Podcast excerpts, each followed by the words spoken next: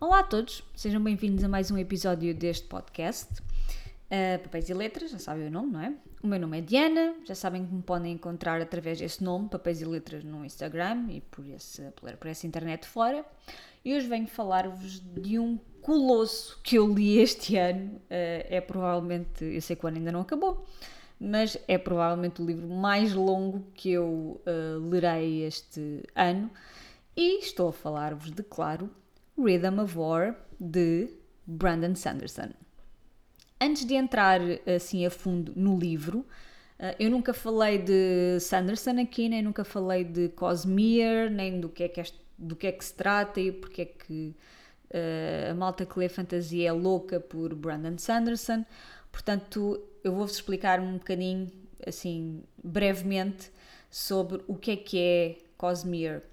Um, há um post também uh, no blog, uma espécie de introdução a Cosmere, um, que eu fiz há dois anos, penso eu, mas uh, como a malta pode não ter lido, ou então chegaram novos aqui, pessoas novas aqui e não tiveram tempo de ler, de ler, ou não querem ir ler e preferem ouvir, portanto eu vou fazer uh, uma espécie de apanhado também aqui. Não se preocupem que não vai haver spoilers para nenhum livro, para nenhuma personagem, não é nada disso, é só Diana, o que é que raio é Cosmere? Pronto, eu vou-vos explicar. Não é fácil falar deste sistema porque é bastante complexo. Um, e basicamente aquilo que eu vos vou falar aqui é de uma, de uma espécie de mito de criação deste, deste universo porque, e dos mundos que fazem parte deste universo. E então, Cosmere é um universo criado por Brandon Sanderson nos vários livros que ele publica. Nem todos os livros são passados neste universo, portanto, um, não são todos os livros que ele escreve que, que se localizam neste mundo. Um, Cosmere um, é constituído então pelos mundos de Roshar, do qual faz parte esta saga do Stormlight Archive, uh, o mundo de Scadriel, que é o mundo de Mistborn, o mundo de Cel, de Elantris, e o mundo de Nalthis em Warbreaker. Portanto, uh, nós temos aqui quatro mundos específicos e cada um corresponde a uma saga ou um livro escrito pelo Brandon Sanderson. Portanto, pensem num universo com vários planetas, cada saga ou cada trilogia ou quer que seja corresponde a narrativas dentro de um de cada desses planetas. É assim a explicação mais fácil que eu consigo encontrar. Mas cada um destes mundos tem um sistema de magia próprio, tem uma cultura própria, um, mas o que une os vários mundos é o facto de terem o mesmo mito de criação, ok? Uh, e se nunca leram nada de Sanderson e se quiserem atirar aos seus livros, não se preocupem, não precisam de nenhum conhecimento prévio sobre Cosmere, não, há muita informação na internet, um, há mesmo uh, espé espécies de Wikipédias só dedicadas a Cosmere, com toda a informação que existe uh, sobre, sobre estes mundos, mas vocês não precisam de saber de nada sobre eles para se enfiarem nos livros do Sanderson, está bem? Um, porque os, os, elementos e a história e a mitologia vai sendo introduzida nas respectivas histórias e é através desse, de, dessas narrativas, não é, que vamos descobrindo e que vamos sabendo mais sobre o que é que é Cosmere. E claro que à medida que nós vamos lendo mais, mais livros e de sagas diferentes, uh, te, vamos tendo uma imagem mais composta, digamos assim, sobre tudo aquilo, não é? Mas vocês não precisam de saber, não, não precisam ter nenhum conhecimento prévio para irem ler qualquer livro que seja do Brandon Sanderson, ok? Então, o que é este mito de criação? Um, este mito de criação parte de uma entidade que, nós, que é um bocadinho misteriosa para nós, leitores, que se chama Adonalsium, e a dado momento há um, uma coisa que acontece e o, o poder desta, desta divindade acabou por se partir, digamos assim, um, em 16 fragmentos, que são as chamadas shards, e cada um desses fragmentos foram capturados por várias criaturas, e cada um desses fragmentos permitiu então que essas criaturas ascendessem a estatuto de deuses, não é? E acabaram por ser uh, receptáculos desse, desse poder. E cada um destes fragmentos representa um aspecto da natureza de Adonalzion, essa entidade suprema, digamos assim. Nós já sabemos o nome de algumas dessas, dessas entidades, desses receptáculos, uh, porque vamos nos cruzando com eles nos, um, nos vários livros, não é? Então, uh, não se preocupem, isto não é spoiler. Então, nós em Roshar temos Odium, Honor e Cultivation, e em Scadrial temos Odium, Ruin e Preservation. Depois, uh, cada um tem as suas características específicas e tudo mais, não vou entrar aqui em detalhes, senão nunca mais saía daqui. Um, depois, várias destas entidades, digamos assim, acabaram por se estabelecer em vários mundos e acabaram por usar o seu poder para moldar o universo de Cosmere de várias formas, um, sempre a partir de personagens que de forma consciente conseguem aceder a esse poder distinto, não é? Uh, e portanto, por isso é que nós em Cosmere, cada, cada um dos mundos que compõem Cosmere tem sistemas de magia diferentes que derivam desses tais deuses um, e que derivam de características específicas que lhes são concedidas, digamos assim. Um, e, e depois, quando vocês forem ler os livros, vocês irão perceber, não é?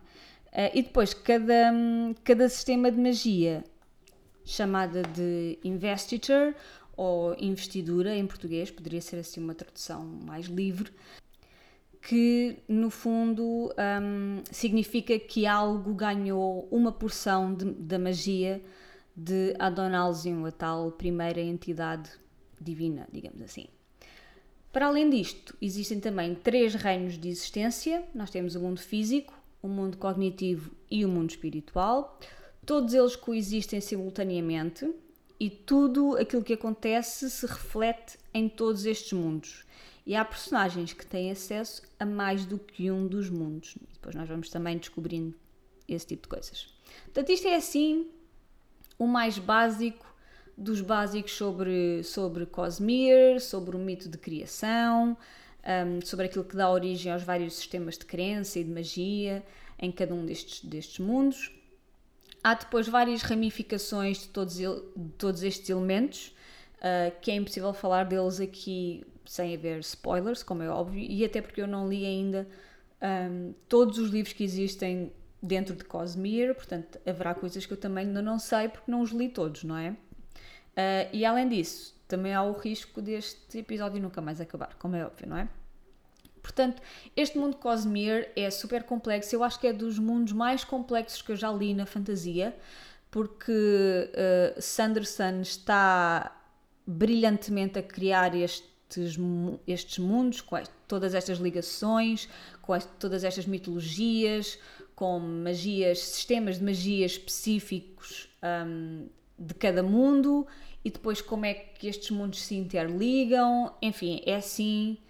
Uh, para quem é fã hardcore de fantasia, daquela fantasia mesmo, um, a chamada fantasia épica ou a high fantasy, não é? A alta fantasia, um, e que já tem alguma uh, experiência, digamos assim, neste tipo de, de mundos e de narrativas, eu acho que é assim um, dos autores um, que, que, melhor consegue fazer um, ou, ou, concretizar estas, estas histórias, não é? E todos estes elementos então vão, -se, vão, vão sendo apresentados ao, ao, aos leitores em todos os livros e acaba por, uh, por sermos nós que vamos formando a imagem maior de todo este universo, não é?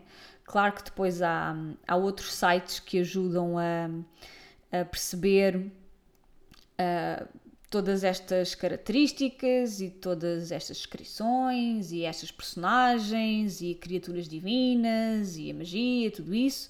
Uh, e eu confesso, eu própria já, eu já os utilizei uh, quando estou a ler. Às vezes não, não me lembro muito bem do que é que é esta personagem ou do que é que é esta característica ou, ou o que é que é este termo e vou lá e procuro e, e fica tudo bem, digamos assim. Do que é que eu já li deste mundo de Cosmere? Eu comecei pela trilogia Mistborn, que está publicada inclusive uh, cá, pela, pela editora Saída de Emergência. Eu não li a tradução, eu li o original. E uh, porque eu comecei, eu, eu quando comecei a ler, eu acho que ela ainda não estava a ser publicada cá, só depois é que começou a ser. Uh, portanto, eu comecei pelo, pelo original e eu recomendo vivamente que o façam por aí também. Se vocês quiserem um, começar por algum lado na obra de Brandon Sanderson, eu sugiro começarem ou pela trilogia Mistborn, ou então, uh, por exemplo, pelo Warbreaker, que é um standalone, portanto é um livro individual que também se passa nesta, neste mundo. Uh, o Sanderson, as unic, as os únicos livros que estão traduzidos por cá do Sanderson uh, são os livros que compõem a trilogia Mistborn. O resto não temos mais nada publicado por cá, infelizmente. Mas se vocês tiverem facilidade de ler em inglês e de adquirir os livros em inglês, Mistborn e Warbreaker são um, obras maravilhosas para, para começarem uh, para começarem dentro do, do mundo de, de Sanderson. O Rhythm of War, agora finalmente falando do livro que eu li este ano, agora, propriamente dito, o Rhythm of War faz parte de uma saga chamada Stormlight Archive uh, e é o quarto uh, em, em 10, digamos assim. Mas o Sanderson já disse que cinco, os primeiros cinco uh, irão pertencer a uma era e os outros cinco irão pertencer a outra era. Portanto, nós com o quinto livro que sairá a alguns, não sei, em 2024 ou 2025, não faço ideia, uh, ficamos com, a, com esta parte da saga arrumada, não é? E depois então, quem quiser irá para a segunda parte da, da saga, mas uh, ele próprio disse, quem, quem só quiser comprometer com esta era, lê os primeiros cinco livros e, e está bem servido, pronto. E é o que eu vou fazer e depois logo se vê. De qualquer forma, que livros é que compõem esta saga até agora? O primeiro chama-se The Way of Kings, o segundo Words of Radiance, o terceiro é Oathbringer e este quarto é o Rhythm of War. Nenhum destes livros tem menos de 1100 páginas. Portanto, ler Sanderson é um compromisso. E é um compromisso uh, em várias vertentes. Primeiro com Cosmere, não é? Nós estamos a comprometer com a leitura de livros sobre este mundo que é super complexo e que acaba por alastrar a vários outros livros. Uh, e segundo, porque nenhum destes, nenhum livro que ele escreve tem menos de 600 ou de 700 páginas, não é? E esta saga em particular eh, são todos acima dos, das mil páginas. Pronto, é só isso que eu vos tenho para dizer. Portanto, pensem bem uh, se querem de facto ler Cosmere. É muito gratificante, principalmente para quem gosta de fantasia, é muito gratificante, é muito bom, é complexo, tem várias camadas um, tem uh, várias personagens, mas não é ao ponto de nós nos perdermos e já não sabemos de quem é que estamos a falar e que já tem 80 personagens e não sabemos para onde é que nos havemos de virar. Não, há aquelas personagens principais que nós vamos seguir sempre. E depois pode haver, como é óbvio, personagens secundárias que vão sendo adicionadas ou, ou, ou não, que vamos seguindo desde o início. Isso, cada uma, um, cada livro depois e cada, cada saga tem as suas especificidades, não é? Do que é que eu achei deste Rhythm of War? Ora bem, primeiro, eu não vou contar nada da história, porque pode ser spoiler, não é? Uh, posso dizer que nós seguimos a história que está a ser contada desde o primeiro livro. Aliás, cada livro uh, inicia-se precisamente um, após os eventos que acabou o anterior, ok? Portanto, nós neste livro, neste Rhythm of War, seguimos os acontecimentos após aquilo que aconteceu a, no final de Oathbringer, que são assim uns eventos assim um bocadinho bombásticos, digamos assim.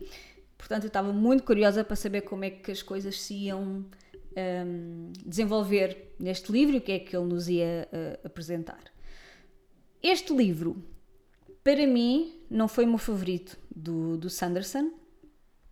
É um livro em que não há assim nada de verdadeiramente surpreendente. A narrativa é lenta, uh, é, é morna, segue o seu ritmo sem, assim, sem grandes rompantes, sem grandes plot twists, nem assim nada de formidável que aconteça. Claro que há momentos mais tensos, claro que há coisas que um, que vão acontecendo e que nos vão deixando com a pulga atrás da orelha para coisas que poderão acontecer a seguir e sobre personagens, sobre eventos, sobre. Porque os livros vão nos deixando mais perguntas do que respostas, não é? Uh, e eu acho que agora para o fim, neste, neste quarto livro e provavelmente no quinto, verá, haverá muito mais explicação do porquê de certas coisas acontecerem ou do porquê de certas coisas uh, serem como são. Pronto, eu estou a falar assim de forma muito vaga, como é óbvio, para não dar spoilers a quem esteja a ler, a quem queira ler, um, enfim, pronto. Por isso é que eu estou assim, a falar assim um bocadinho no ar, não é? Um, nós aqui vamos reencontrar uh, as personagens que são tão queridas para nós, não é? E, e seguimos as suas histórias, uh, mas as, estas personagens estão muito dispersas, porque nós temos muito, uma grande quantidade de informação de vários sítios uh, e então estas personagens estão um bocadinho dispersas em, em Rochar. Um, e então existem, por exemplo, coisas novas e importantes em relação a Kaladin e em relação a Shalan, mas demoramos muito a lá chegar. E quando chegamos, já, já, já estávamos à espera que aquilo acontecesse, percebem? Portanto, não é assim nada de verdadeiramente surpreendente. Vai confirmar as, no as nossas suspeitas e vai confirmar um, aquilo que nós estávamos a prever que poderia acontecer. Uh, isso não é necessariamente mau, porque isto não é um thriller, não é? Em que andamos à procura do assassino e de repente é uma pessoa que nós não estávamos à espera. Um, é um mundo fantástico, um, complexo, com muitas ramificações, com muitas características diferentes, e no fundo aquilo que ele está a fazer é quase ser uma tapeçaria para nós percebermos de facto todos os desenhos, todas as cores, todas as formas, todos os tecidos, todos os fios deste mundo. Portanto, este, este andar mais morno, digamos assim, que este livro tem, não é? Este ritmo um bocadinho mais lento, é isso, não é? É ele, ele, é ele a dizer: olhem, olhem a quantidade de coisas que vocês não sabiam e que são, parecem uma estucha, parecem uma seca neste momento, mas vão ser tão importantes para vocês perceberem aquilo que eu estou a fazer. Hum? Ele é muito inteligente a fazer isto.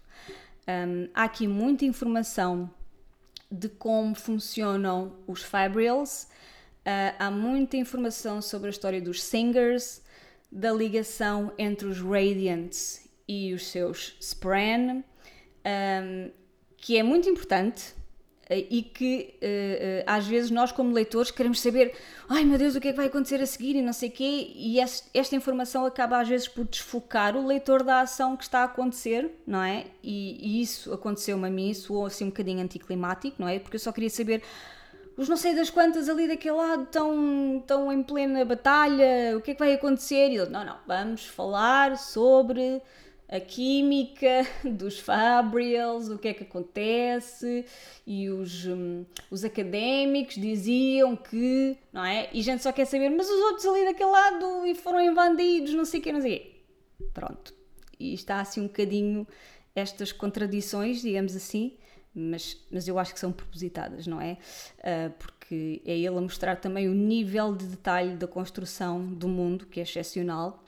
Uh, só que estas partes, para mim, não é? Parecia que eu estava a levar uma lição de física quântica ou qualquer coisa de género, ou de química, ou, aliás, os correspondentes de, em, neste mundo, como é óbvio, não é? Uh, e, e, de facto, para mim, desfocaram-me um bocadinho daquilo que eu achava que era essencial, quer dizer, eu achava, era aquilo que eu queria ler, não é?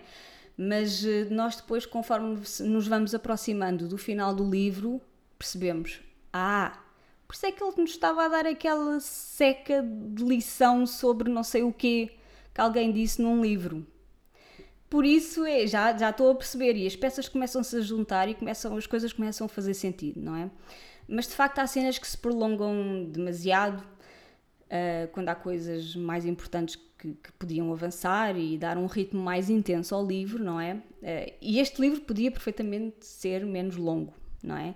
Mas se calhar se fosse menos longo e se se centrasse somente na ação dita, propriamente dita, não seria tão rico e tão complexo e não nos daria tanta, outra, tanta informação que nos depois nos vai ser útil um, para, para perceber este mundo e para aquilo que provavelmente há de vir no, no quinto livro, não é? Portanto, isto para mim foi aquilo que foi um bocadinho menos bom que me cortou às vezes o ritmo de leitura, que me fez estar um bocado chateada do género, ai, mas eu só quero saber da outra que está não sei aonde e que vai passar por aquilo e ele está-me a falar dos livros e de... eu queria avançar, pronto. Mas eu percebo e, e, uh, e não, não acho que seja uma coisa má no contexto geral daquilo que é a saga e daquilo que é Cosmere. Mas vamos a coisas boas não é? Que é para não acabar este, esta review, esta opinião só com coisas menos boas. Coisas boas. As personagens. Sanderson sabe escrever personagens como ninguém. Nenhuma das suas personagens em nenhum dos livros é completamente boa ou completamente má. As personagens são cinzentas, as personagens têm nuances, as personagens têm defeitos, têm falhas, têm às vezes que fazer coisas más para alcançar um, uma coisa boa e discute-se um bocadinho uh, será que isso compensa, será que não é? Há, há todas, todas estas questões morais e éticas um, ehm, que acabam por ser também focadas nestes, nestes livros. E nesta saga em particular, nós temos duas das minhas personagens favoritas, que são provavelmente as personagens também favoritas de muita gente, ou de quase toda a gente que lê estes livros, que são Kaladin e Shallan. Kaladin, um, nós seguimos a história do Kaladin desde o primeiro livro e é assim daquelas personagens uh, do coração uh, que eu. eu nem sei explicar. Eu sinto o aperto no coração cada vez que eu leio um capítulo do Kaladin porque sei o que é que ele já passou, sei o que é que ele já sofreu, sei o que é que lhe passa na cabeça. O Kaladin representa muito bem um guerreiro, um soldado com stress pós-traumático, com depressão, com ideação suicida, com uma data de problemas que ele próprio não consegue perceber, não consegue controlar um, e que são as suas fraquezas e as suas forças ao mesmo tempo. E, e Kaladin é um personagem apaixonante e eu adoro. E voltar a Kaladin é sempre um prazer. Um, e neste livro ele tem um arco narrativo muito específico. Eu não estava à espera que isto acontecesse, não é? Um, mas de facto, uh, não posso falar em pormenores para não dar spoilers, mas foi muito bom reencontrar Kaladin e, e ver aquilo que ele evolui, apesar de todas as todas as contrariedades e de todas as coisas que menos boas que lhe acontecem. Depois temos Shalan. Shalan, eu, eu adoro esta miúda e todos os seus alter egos, digamos assim, uh, e neste livro nós ficamos a perceber um bocadinho mais sobre. Quer dizer, eu não sei se ficamos a perceber, mas pelo menos uh, questionamos sobre quem ela é realmente. E, e eu acho que nós aqui temos finalmente a resposta, mas é praticamente no final, portanto, até lá chegarmos, nós temos que penar muito e temos que, que nos perguntar muitas coisas e vamos lendo as, as, os capítulos que são do ponto de vista dela e vamos questionando muito sobre os seus pensamentos, as suas ações, as suas memórias. Um, portanto, nada é muito claro, nem muito simples, nem muito direto com Shalan. Uh, mas eu gosto muito dela e são estas as duas minhas personagens favoritas um, deste, destes livros em geral. Uh, e aqui continuaram, continuaram a ser. Uh, outra coisa muito boa, as tais ligações a Cosmere. Meu Deus, este livro. Este livro, eu não, não sei explicar. Este livro começa a tecer as tais ligações com os outros mundos deste universo, nomeadamente com Mistborn, com Elantris, que eu ainda não li, mas tenho ali para ler, e White Sand, que eu também ainda não li, mas está na calha, alguns no futuro. Portanto, eu acho que isto sim, isto pode ter feito explodir a cabeça a muita gente e explodiu a minha. Eu, quando já estava à espera de, ok, este livro vai ser morno e tal, a gente vai sabendo mais coisas, não sei o quê, e de repente, como assim? Como assim? Não, não pode ser. Então, mas isto liga com não sei o quê. Pronto, há assim ali umas páginas mais para o final que uma pessoa pensa: What? Há revelações impressionantes, uh, coisas que nós nem é que nem sequer é que nem sequer estava tipo lá atrás nas nas mais insignificantes suspeitas. Não, nada, nada disso, esqueçam. Um, e isto eu acho que só mostra a mestria do Sanderson em criar as suas histórias, não é? E nós começamos a perceber de facto que tudo se relaciona, que tudo tem implicações em algum outro lado, em algum outro mundo, e, e aqui nós podemos ver isso muito bem. Uh, há uma revelação em específico que eu fiquei, meu Deus, não pode, mas pode, e ainda bem, porque de facto é maravilhoso. Uh, e depois, outra coisa que nós descobrimos é o tema, digamos assim, ou o aspecto que dá origem à magia. Em cada planeta, portanto, em cada saga, digamos assim, uh, de Cosmere, há um elemento temático que dá origem à magia desse mundo. Por exemplo, em Warbreaker, a magia advém das cores. Em Mistborn, é, a magia vem de um tipo de, de, de, gravidade, de manipulação da gravidade, digamos assim. Um, aqui em Roshar também ficamos a saber qual é que é. E eu não vou dizer, como é óbvio, porque, enfim, é spoiler. Um, portanto, este é um livro bastante bom que acrescenta muito, uh, muita coisa ao conhecimento que nós já temos de Cosmere. E este pareceu um, o grande foco, de facto, deste livro, não é? A história propriamente das personagens e o seguimento daquilo que aconteceu no livro anterior pareceu-me um bocadinho secundário e aquilo que de facto era, era a prioridade do Sanderson era continuar a tecer e a criar este mundo e acrescentar o tal conhecimento para nós termos uma ideia uh, mais complexa, mais abrangente daquilo que ele está a fazer. Portanto, houve partes de facto em que a leitura se arrastou bastante. Uh, e que se calhar se não fosse o audiobook que eu estava a ouvir em simultâneo, uh, tinha demorado mais tempo a ler este livro. Aliás, eu demorei praticamente um mês. O meu mês de agosto foi completamente dedicado a este Rhythm of War, porque eu já sabia, 1200 páginas não, é, não são para ser lidas numa semana ou em duas. E portanto, sim, há momentos em que a leitura se arrasta, há momentos um bocadinho mais parados, mas depois, no final, acabamos o livro a pensar: eu já percebi porquê. Uh, e é um livro muito recompensador. Não é o meu favorito desta saga, mas é bastante bom e eu uh, gostei bastante. E agora estou curiosíssima para saber o que é que ele vai fazer no quinto livro, porque há demasiadas coisas e revelações que aconteceram no final e que nós ficamos.